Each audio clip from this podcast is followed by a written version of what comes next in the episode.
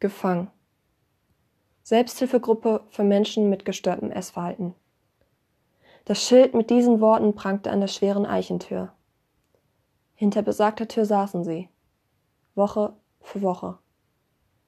Ein großer Stuhlkreis, der aus zwölf fein sauberlich aufgestellten Stühlen bestand. Stühle waren es fast nicht mehr. Eher Sessel. Sie erfüllten den Raum mit Beständigkeit. In der einen Ecke des Raumes stand eine Glasvase, die bestimmt in den buntesten Farben befunkelt hätte, wenn sie nicht mit einer dicken, grauen Staubschicht überzogen gewesen wäre.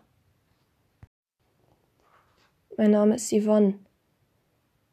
Und meine Lieblingsgeschichte als Kind war der Suppenkasper. Mehr gibt's eigentlich nicht über mich zu erzählen, sagte sie damals. Mehr erzählte sie auch nicht. Die nächsten Wochen war sie still. Fabian hingegen schien regelrecht in den Therapiestunden aufzugehen. Er war lebhaft und erzählte viel. Schon bei der ersten Sitzung ging er direkt auf Jan zu und begann eine Unterhaltung. Eine ganz alltägliche. Er fragte Jan, ob er später noch mit ihm durch die Stadt schlendern wolle. Später kam heraus, dass dies Lebendige lediglich eine Maskerade gewesen war. Dieser Tag war wahrscheinlich die erste Erinnerung an Fabian, die ihm beim Lesen folgender Zeilen in den Sinn kam.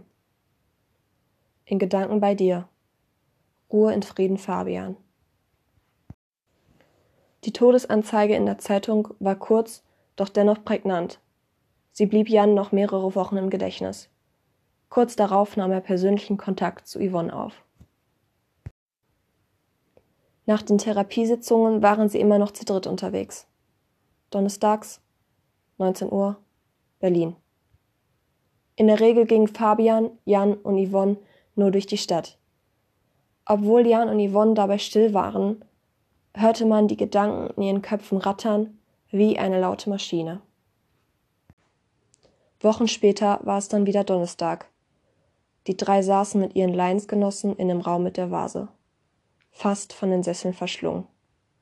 Es war der Tag, an dem Yvonne zu sprechen begann. Die Therapeutin hätte die Frage gestellt, ob sie wüsste, wie es zur Essstörung gekommen sei. Kurz vor den Sommerferien hatte ich mit einer Freundin ausgemacht, wir würden in den Ferien zwei Kilo abnehmen. Ich war damals schon dünn.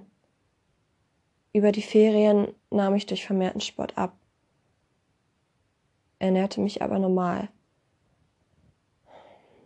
Als die Schule wieder begann, wusste ich, dass ich nun weniger essen müsste, um mein Gewicht zu halten, weil ich für den Sport nicht mehr so viel Zeit hatte.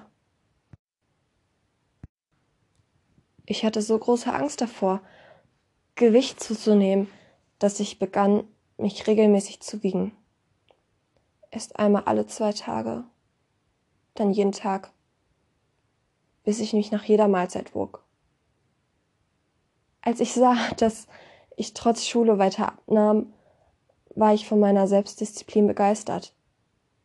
Ich wollte es mir beweisen. Abends ließ ich die Mahlzeiten aus, trank an schlimmen Tagen eine Tasse Ingwertee der meine heiße Mahlzeit ersetzte. Danach kam der Tag. Ich hatte mich mit meinen Eltern gestritten und mich in mein Zimmer unter meinem Schreibtisch verschanzt. Meine Eltern kamen rein und wollten mit mir reden. Das Letzte, was ich noch weiß, ist, dass mein Vater mich gefragt hat, warum ich einfach mehr esse.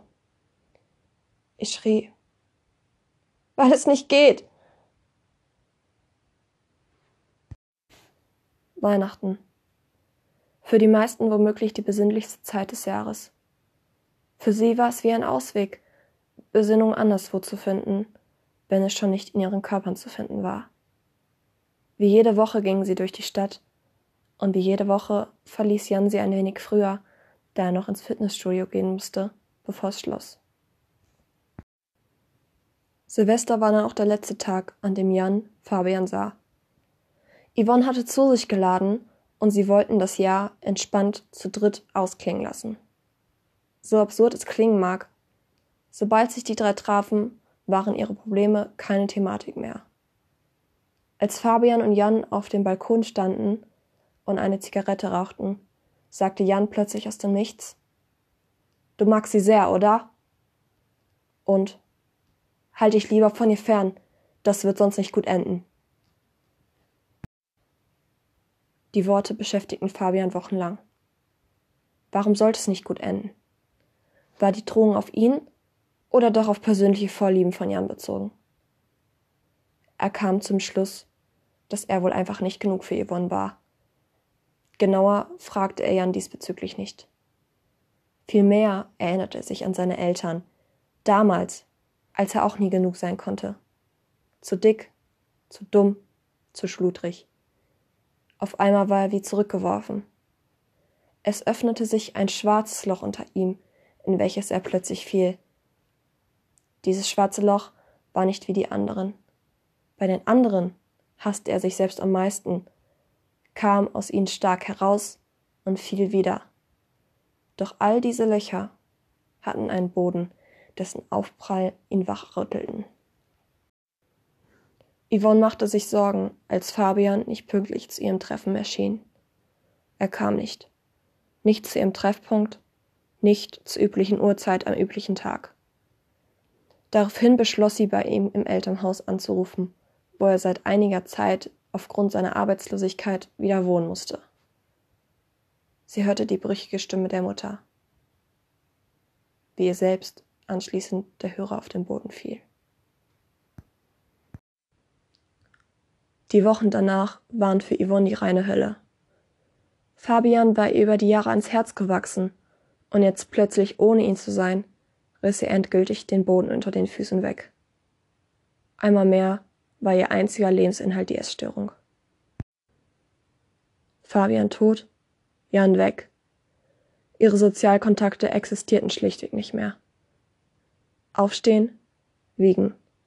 Ein Liter Wasser und eine Tasse Tee zum Frühstück, wiegen, laufen. So sah Yvonnes Alltag die nächsten zwei Wochen aus. Aus Zufall sah sie eine Dokumentation im Fernsehen. Winter 1918. Sie sah die Bilder von den abgemagerten Menschen, teilweise Haut und Knochen, teilweise schon tot. Auf einmal hasste sie sich für ihre Krankheit. Die Menschen damals wären froh über die zahlreiche Verfügbarkeit an Lebensmitteln gewesen, hätten alles getan, um dem Hungertod zu entkommen. Was machte sie? Sie aß freiwillig nichts. Von da an sollte es für sie nicht mehr die Selbsthilfegruppe sein. Noch am gleichen Tag rief sie bei einem Psychologen an, zu dem sie von da an dreimal die Woche gehen sollte. Am selben Abend schon bereute sie die Entscheidung. Sie war doch gerade so stolz auf die Kilo, die sie wieder abgenommen hatte. Yvonne war klar, dass sie die Therapie nur machen würde, wenn jemand darüber in Kenntnis gesetzt wäre. Doch wen konnte sie schon anrufen? Als wäre es Schicksal gewesen, rief Jan sie noch am besagten Abend an. Ich habe es in der Zeitung gesehen. Soll ich zu dir kommen? Yvonne war perplex. Hatte Jan sie nur wegen Fabians Todesannonce angerufen? Bevor sie Jan auch nur eine Antwort geben konnte, sagte er Okay, bis gleich dann. Das Telefonat war komisch. Trotz fehlender Antwort Yvonnes hielt Jan an dem Entschluss fest, bei ihr aufzukreuzen. Irgendwie war er ihr es ja auch schuldig, nachdem er sie und Fabian einfach zurückgelassen hatte. So versuchte er es zunächst bei ihrer alten Adresse. Er war erstaunt, als ihm tatsächlich Yvonne öffnete die nicht minder entsetzt war, Jan zu sehen. Ja, er hatte sich verändert. Seine Essstörung hatte er inzwischen im Griff und ging weiterhin regelmäßig ins Fitnessstudio. Sie starrten sich an. Bestimmt vergingen mehrere Minuten, bis Yvonne Jan in die Arme fiel. Er sah sie an, war erschrocken, was für ein Persönchen er da im Arm hielt. So abgemagert hatte er sie noch nie gesehen. Komm doch rein. Yvonne machte eine einladende Geste in Richtung Wohnung, nachdem sie sich von Jan gelöst hatte. Schuhe kannst du anlassen. Jan beschloss, obwohl es offensichtlich war, Yvonne zu fragen, wie es ihr ginge, also fragte er sie. Ist Kaspar wieder zurück? Sie nickte zögerlich. Ich habe für mich entschieden, zukünftig zu einer Psychologin zu gehen. Ich glaube, die Selbsthilfegruppe hilft mir nicht mehr genug.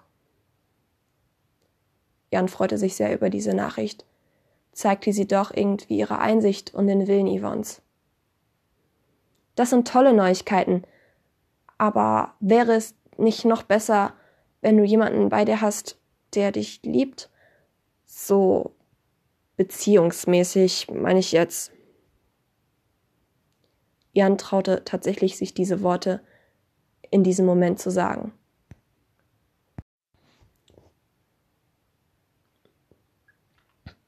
Hör zu, Jan. Ich, ich kann nicht jemanden lieben, bevor ich nicht in der Lage bin, mich selbst zu lieben. Ich muss Prioritäten setzen. Und wenn ich wirklich leben will, dann bin ich meine oberste Priorität. Sonst schaffe ich es nicht. Nach diesen Worten beschloss er es nicht mehr zu sagen. Obwohl Jan mit dieser Antwort gerechnet hatte, war er gekränkt und wollte möglichst schnell aus Yvonnes Wohnung fliehen. Kurz bevor er die Wohnung verließ, drehte Yvonne ihn zu sich um und sagte Ich weiß es wirklich sehr zu schätzen, dass du hergekommen bist. Bis demnächst. Als Jan aus dem Wohnkomplex, in dem Yvonne wohnte, trat, war es schon dunkel, doch Berlin war noch wach. Er zog durch die Straßen, seine Gedanken laut und ungestüm.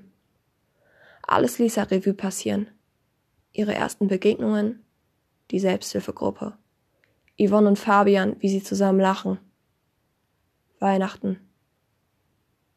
Silvester. Sein Beschluss, die Zeit zu verlassen. Die Zeit dazwischen. Die Todesanzeige. Der heutige Tag. Und während all das gerade an seinem inneren Auge vorbeizieht, fragt er sich, ob es nicht doch seine Schuld gewesen sei, ob er mit diesem Gedanken leben könne.